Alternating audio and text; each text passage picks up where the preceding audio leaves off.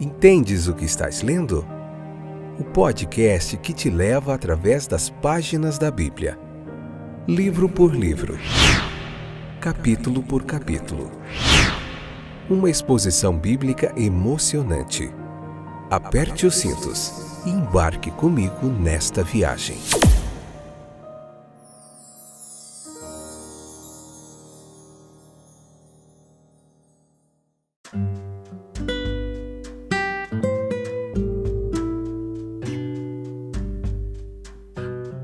Olá, companheiros de viagem através das páginas da Bíblia. Esse é mais um episódio do nosso podcast Entendes o que estás lendo. Está disponível no Spotify, no Google Podcast, no Breaker, no Radio Public, em várias plataformas. Acompanhe, compartilhe e ficaremos agradecidos a você por isso. Vamos lá aprender mais um pouquinho hoje. Eu sou o Fábio, como a maioria de vocês que sempre nos escutam já sabem. Nós estamos na segunda temporada, estamos vendo João capítulo 5, hoje a parte 3, segunda temporada, centésimo episódio do nosso podcast. Que legal, uma alegria ver que nós chegamos no centésimo, no centésimo episódio. Ainda temos muita coisa ainda pela frente. Vamos lá, sem perca de tempo, não sai daí, fica até o finalzinho, hein? Que vamos aprender mais um pouquinho. Leia o capítulo 5 sobre o paralítico ali no tanque de Bethesda para você entender do que nós estamos falando aqui. Curar é trabalho e o sábado é para descanso, segundo os judeus. Assim, os judeus, na sua formalidade, e concluíram contra Jesus que ao restaurar a saúde e o vigor daquele paralítico, daquele enfermo, ele havia transgredido a lei, porque havia operado a cura num dia de sábado. Os judeus eles foram rápidos em discernir a afirmação implicitamente contida na linguagem de Jesus. Ele estava fazendo-se igual a Deus, isso era inadmissível. Ele fez isso falando assim de seu pai e afirmando de si mesmo que não era verdade para um mero homem, mas apenas para Deus. Cristo não concorda com a noção muito comum de que Deus criou o universo como algo mecânico, como, uma, como um mecânico faz uma máquina, deixando-a para fazer seu trabalho sem nenhuma energia exercida sobre ou sem nenhum interesse demonstrado, nenhuma interferência ocorrendo por parte do Criador. Não. Deus está sempre trabalhando em todas as leis da natureza, em todos os movimentos da sociedade. Quanta dignidade há na afirmação de nosso Mestre: Eu trabalho. Ele veio a esta terra para trabalhar. Sua vida entre os homens foi uma vida de trabalho. Devo, disse ele, fazer as obras daquele que me enviou enquanto é dia. Ele trabalhou especialmente na eliminação das doenças humanas e na promoção da pureza e do bem-estar humanos. Seu trabalho não era apenas sábio, foi eficaz. Cristo trabalhou com eficiência divina. Os judeus protestavam e discutiam, faziam muito de ninharias, eram rígidos nas observâncias cerimoniais. Como o Senhor e Salvador agiu em vista dessas formalidades judaicas? Eu trabalho. Tal foi sua resposta, sua repreensão.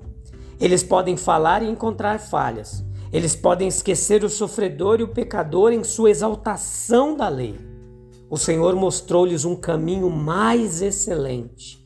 É, quando silenciosa, mas assiduamente, ele fez a obra para o qual ele veio ao mundo.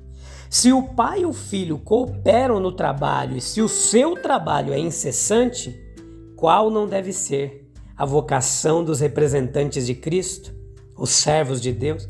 Certamente seu ministério deve ser de trabalho e se até mesmo o sábado era uma ocasião adequada para a realização de um milagre de cura e misericórdia, podem os cristãos fazer melhor uso do dia do Senhor do que quando passam suas horas em busca da salvação da humanidade?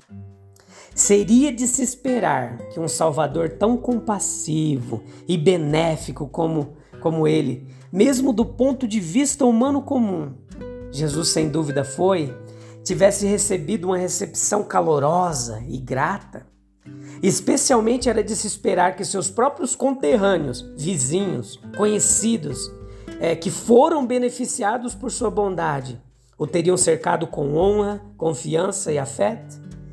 É, meus amigos, mas não foi assim. E Jesus não ficou surpreso, pois ele sabia muito bem o que é a natureza humana. Repetidamente na narrativa do Evangelho, encontramos declarações a respeito da ofensa feita pelos judeus contra Jesus e da hostilidade que nutriam contra ele.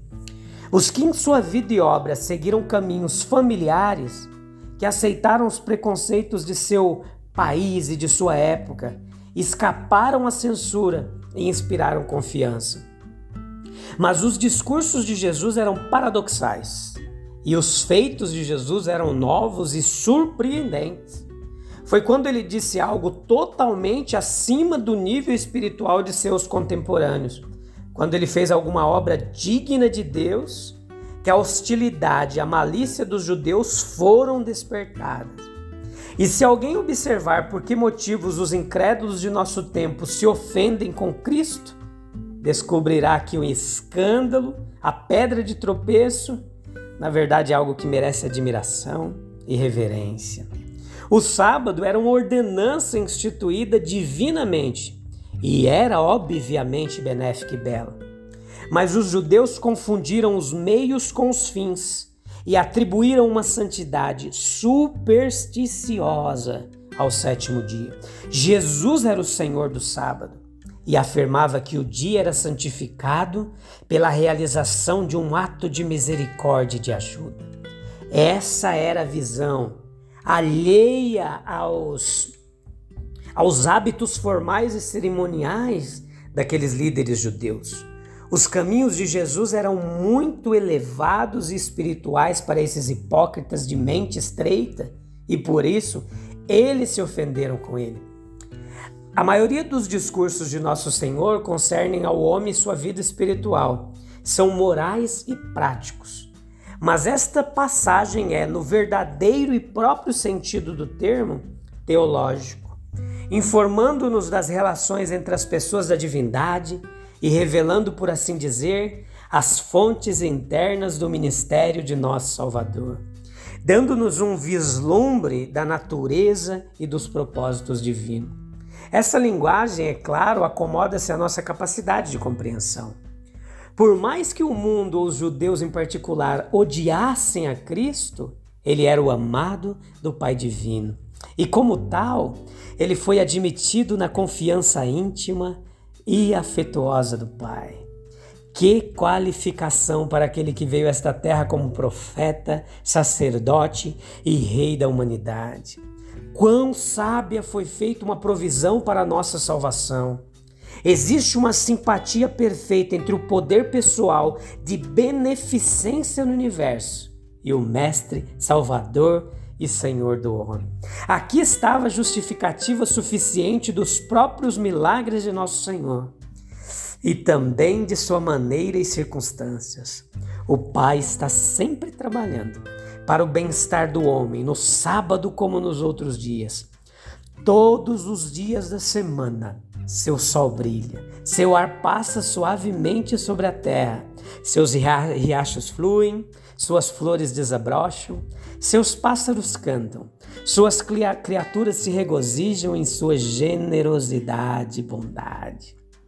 Ele está o dia todo e todos os dias promovendo não apenas o corpo, mas o bem-estar intelectual e espiritual de seus filhos que dependem dele. E o que o pai faz, que o filho faz, movendo-se entre os homens, visíveis ou invisíveis, uma presença de graça e conforto, de inspiração e de paz. E assim, ele sempre realiza as obras de seu pai e avança a causa que é a causa conectada ao coração do Pai, onde vemos os triunfos do Evangelho nos corações individuais, na sociedade humana, reconhecemos os sinais do ministério santo e benevolente do Salvador e tenhamos a certeza de que esta é a obra do próprio Deus. E quando nós falamos de vida eterna, nós devemos perceber a sua natureza e importância É a natureza espiritual da alma que é chamada de vida eterna, não apenas como distante da temporal e tênua, mas também da material e da carnal.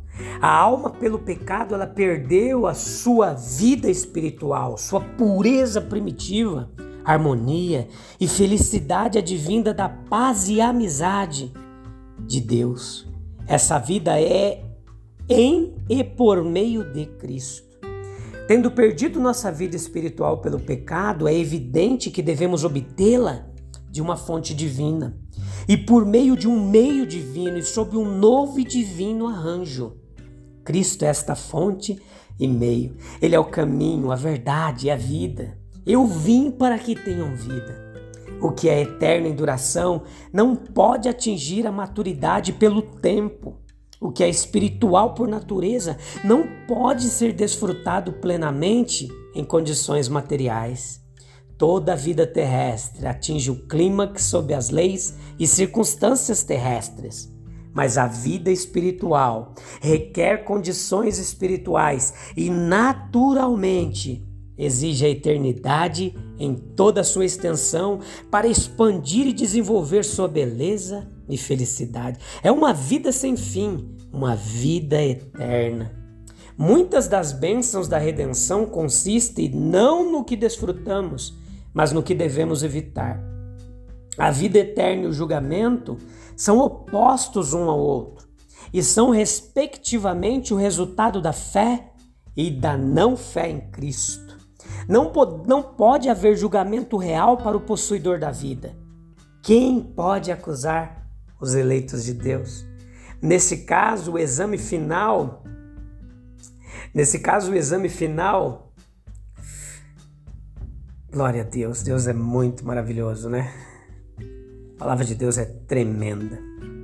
Nesse caso, o exame final está na fase preliminar. Passe essa fase e você passará em todas. Há uma transição maravilhosa da morte à vida.